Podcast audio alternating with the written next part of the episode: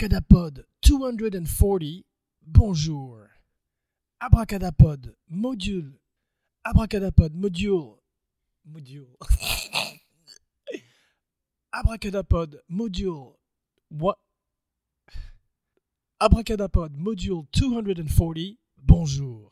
Today, a special show, a show in English for all my Anglophile friends out there. A special Abracadapod, the podcast about the magic of cinema, about cursed movies. Today, we're going to talk about all those films that were marked by death, not marked for death. That's another movie with Steven Seagal but marked for death with a lot of accidents that happened, making the shooting a nightmare on set and beyond. So today, to infinity and beyond, darkness, with a special cursed movie for our first show in English. Just for the fun of it, just for the fuck of it, today we're going to talk about haunted Hollywood. Halloween is behind us, but Abracadapod always has his dark heart in the right place. And today we're going to talk about bizarre death, freak accidents, and mysterious forces, the true stories behind Hollywood's biggest blockbusters. And as we will see more often, truth is far stranger than fiction. So without further ado, here are the terrifying true life stories behind the most cursed movies and haunted films ever to come out of Hollywood. Today, a special Abracadapod not only in English, but special because it's part of the Dark Side of the Wood series Burn Hollywood Burn, the dark side of pop culture. Speaking of dark side, number one on our list Poltergeist. Tobe Hooper Poltergeist, not the remake, which is considered one of the most cursed film franchise of all time, as several deaths were related to the cast of the films. First, Dominique Dunne, who appeared in the first film and was murdered by her boyfriend at age 22. Julian Beck, who played Henry Kane, Reverend Henry Kane, a very scary character in the second Poltergeist, who looked like Reverend Harry Powell with a terminal disease. Children from The Night of the Hunter, one of Abracadapod's favorite movies. Julian Beck died of stomach cancer in 1985. He was also in Cotton Club, an underrated, underseen Francis Ford Coppola movie where he was playing a gangster and was very scary also. Nicolas Cage, the great Nicolas Cage, is fantastic as well in The Cotton Club, our first recommendation of the week.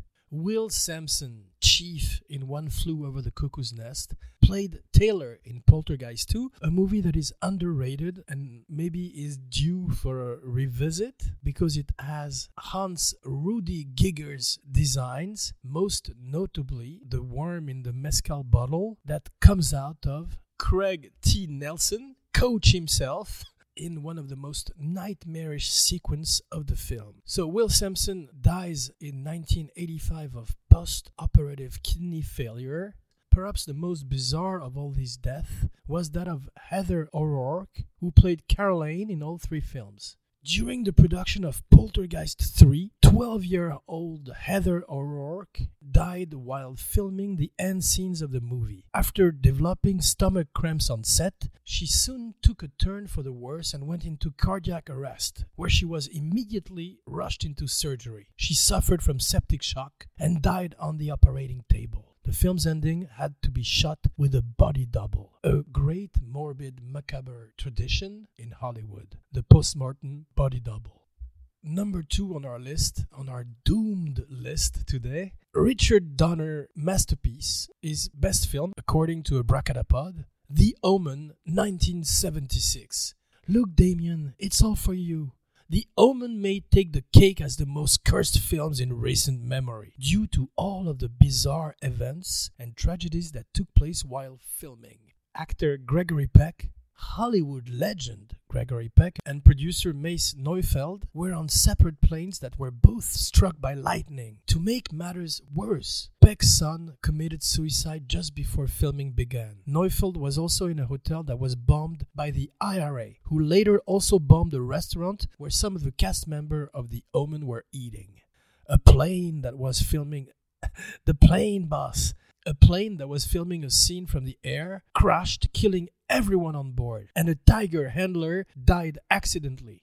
Perhaps the spookiest death of all was what happened to designer John Richardson, who suffered a head on collision that took the life of his assistant. The road sign near the crash said, Omen 66.6 kilometer. Omen with 2M was apparently the name of a nearby city or town. The Omen with the great David Warner, one of the favorite character actors of Abracadapod. Abra character actor who's also magnificent, this time as a bad guy, which is what he played most of his career, of the villain, in Time After Time with Malcolm McDowell, this time playing the good guy for a change, and being great in it. A Nicholas Meyer film about time travel, telling us the tale of H.G. Wells traveling through time to catch Jack the Ripper, played by the great David Warner. Number three, Tubular Bells, Tubular Dude, The Exorcist, a wonderful music by Mike Oldfield, and a terrifying movie by William Friedkin, 1974, a golden age of cinema for Hollywood and the rest of the world. There were at least eight deaths that were associated with the filming of The Exorcist, including Jack McGowan, the actor who played the role of Burke Dennings, and Vasiliki Maliaros, who played Father Karras' mother, who both died shortly before the film's release. The connected deaths were not limited to the cast. The man responsible for refrigerating the set, giving us those unforgettable images of people blowing steam out of their mouth, this man also died during production, as did a night watchman on the set. The MacNeil home was burned to the ground in a freak fire, but what may be the strangest incident connected to the film happened when the film premiered. At the Italian premiere at the Metropolitan Theater in Rome, a lightning strike hit a church nearby and destroyed the 400 year old cross, which fell to the ground in the center of the piazza. It appears that the devil was indeed on set during the making of the film. Number three, Rosemary's Baby, 1968. The less said about the director, the better. A man cursed in his own rights for different reasons, but this film, one of his best, brought with it a disturbing amount of horror to those who worked behind the camera. The film's composer died of an accidental fall.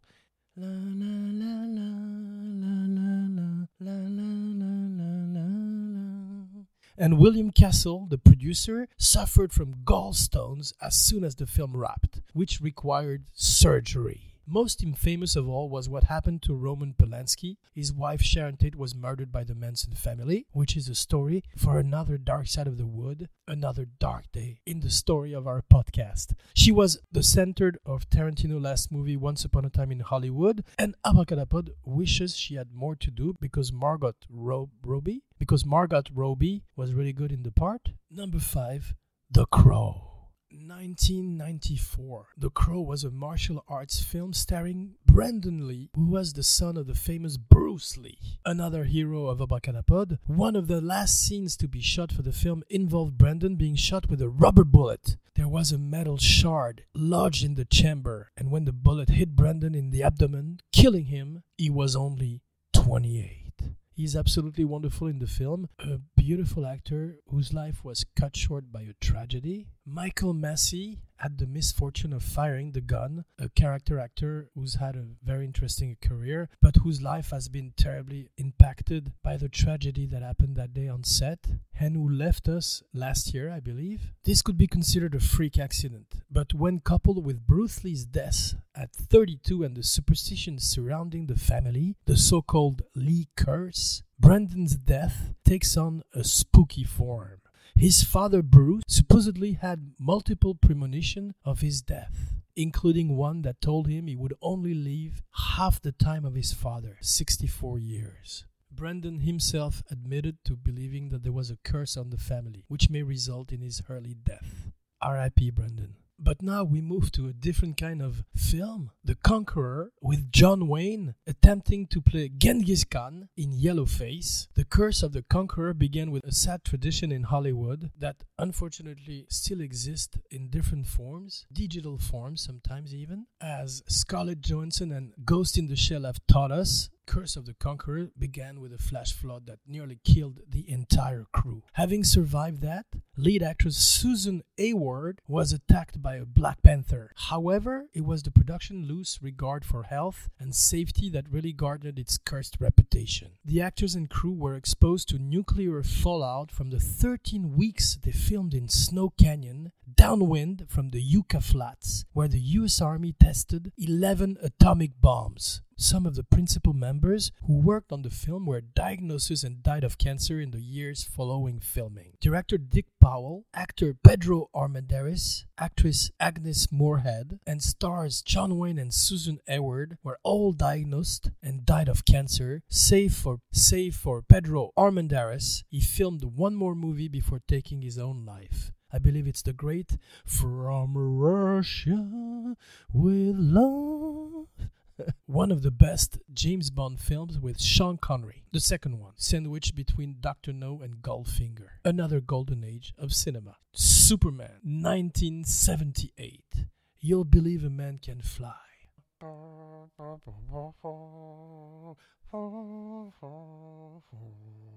The comic book hero Superman is perhaps best known for his super strength and invincibility. Unfortunately, the actor who played him during the 70s and 80s run of the franchise was not. It is well known that Christopher Reeve became paralyzed when he was thrown from his horse in 1995. Sadly, the actor later died in 2004 of heart failure. He was wonderful in Remains of the Day, another favorite of Abracadapod, but he was not the only one to be affected by the Superman curse. The actress who played Lois Lane, Margot Kidder, who was once married to a famous French director by the name of Philippe de Broca, suffered from mental illness in the years following the films, sadly what happened to Shelley Duvall in the years following the masterpiece The Shining. Margot Kidder was once found wandering the streets of Los Angeles, dirty and disheveled. Richard Pryor, who made an appearance in Superman 3, not his finest hour, died of multiple sclerosis, MS, or as he used to call it, more shit, not long after his appearance. And George Reeves, the original gangster, the OG Superman in 1950, died at the early age of 45 in 1959. He was wonderfully portrayed by Ben Affleck in Hollywood. Hollywoodland, a pretty good movie. Ben Affleck having the particularity of being one of the rare actors who played Batman and Superman. Oh, Superman, ha, ha, ha, ha. Old school. We're off to see The Wizard, the Wonderful Wizard of Oz. 1939, the staple of American culture came at the cost of quite a few lives. There were several accidents while filming, including Margaret Hamilton, the Wicked Witch of the North, getting badly burned while filming a stunt, and several flying monkeys falling from their harnesses. Fly, my pretty one, fly. Fall, my pretty one, fall. The star of the show, Judy Garland, who played Dorothy, had a troubled life after the film's release. She struggled with addiction and eventually died of an overdose aged 47. Frank Morgan, who played the wizard, got into a serious car accident that claimed the life of his chauffeur and left his wife permanently crippled in her right leg. Lastly, both Uncle Henry and Auntie Em died before the film enjoyed the commercial success from its TV debut, Rebel Without a Cause. These days, people are talking about a digital James Dean coming back like a ghost to haunt a new film, but back in the day, in 1956, Rebel Without a Cause brought James Dean to the forefront of American cinema, though it would be the last role of his short but stellar career and life. Dean was killed at 24 when he crashed his Porsche. He never lived to see the films released, just like Heath Ledger with The Dark Knight. Sal Mineo was also killed when he was stabbed in an alley, aged 37. Co star of the film, Natalie Wood, also met her demise in the years following the film when she drowned to death under suspicious circumstances while on her husband's yacht, in the presence of Robert Wagner and Christopher Walken. The creepiest of all was what happened to Troy McHenry, an orthopedic surgeon out of Beverly Hills. He outfitted his car with some parts from James Dean's Porsche. Soon after, he too crashed and died in the wreckage. Number 10, Passion of the Christ. Passion of the Christ was already under a lot of scrutiny when it was released, but it appears its biggest critic was God himself. Without getting into Mel Gibson's bizarre past, the film had multiple on site accidents that make you think the big guy there wasn't too pleased. Jim Caviezel, who played Jesus, was struck by lightning during the filming. He also dislocated his shoulder carrying the crucifix and had flesh ripped off his back while he was getting whipped. The assistant director, John Michelini, was also struck by lightning two separate times during the course of filming. There's little that evokes you've angered God better than three lightning strikes during the filming of a movie about the life of Jesus we have barely scratched the surface of all the cursed movie out there, or should I say, they barely scratched it. And Abracadapod will meet you again for a next show in French, in English, in Spanish maybe. Adios, amigos. Jean Weber, signing off.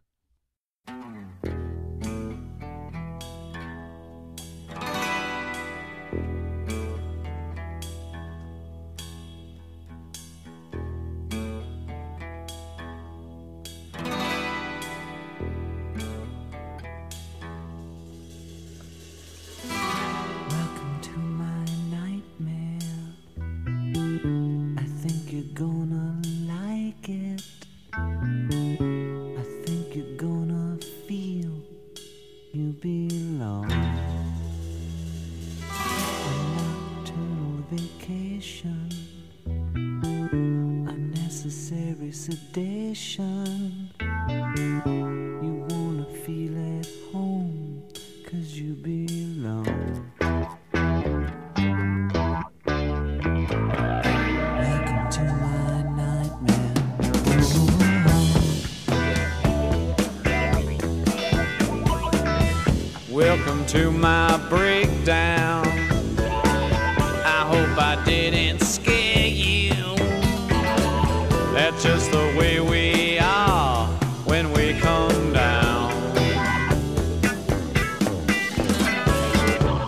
Sweat and laugh and scream here. Cause life is just a dream